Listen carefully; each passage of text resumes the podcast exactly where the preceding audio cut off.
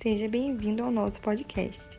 Eu, Bruna Mael, juntamente aos meus colegas Ana Paula Siqueira, Gabriela Gandolfi e Alisson Jean, vamos tratar do tema ilícitos eleitorais.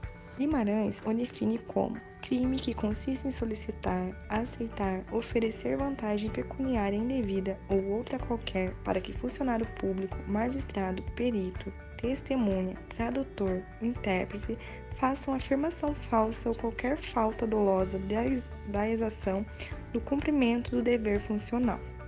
As violações eleitorais são proibidas porque violam os princípios protegidos pela legislação eleitoral e prevêem sanções civis, como multas eleitorais, cancelamento do registro de candidato, declaração de desqualificação e cancelamento de diplomas eleitorais. O conceito de ilegalidade difere do conceito atribuído ao crime eleitoral. Esse comportamento viola o princípio da proteção pela legislação eleitoral, especialmente os bens jurídicos protegidos pela legislação penal eleitoral. Por exemplo, se alguém tenta comprar os votos de alguém, além de violar a justiça e legitimidade da eleição, também viola os princípios da liberdade e confidencialidade dos votos.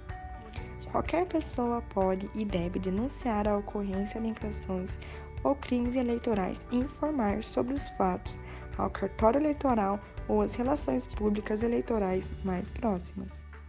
Agora, vamos citar as principais violações, que são investigações eleitorais irregulares, previstas no artigo 33 da Lei nº 9504 de 1997, anúncios eleitorais irregulares no artigo 36 e abaixo da mesma lei, apreensão ilegal de direitos de voto, ou seja, a compra de votos, no artigo 41A.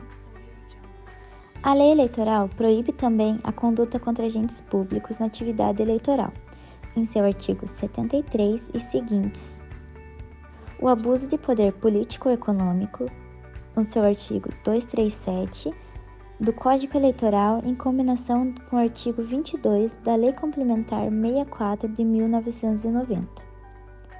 Artigo 22, artigo 3 artigo 4 e 25 da referida lei. Doações irregulares e taxa eleitoral. Artigos 18, 23, 30A e 81, e assim por diante.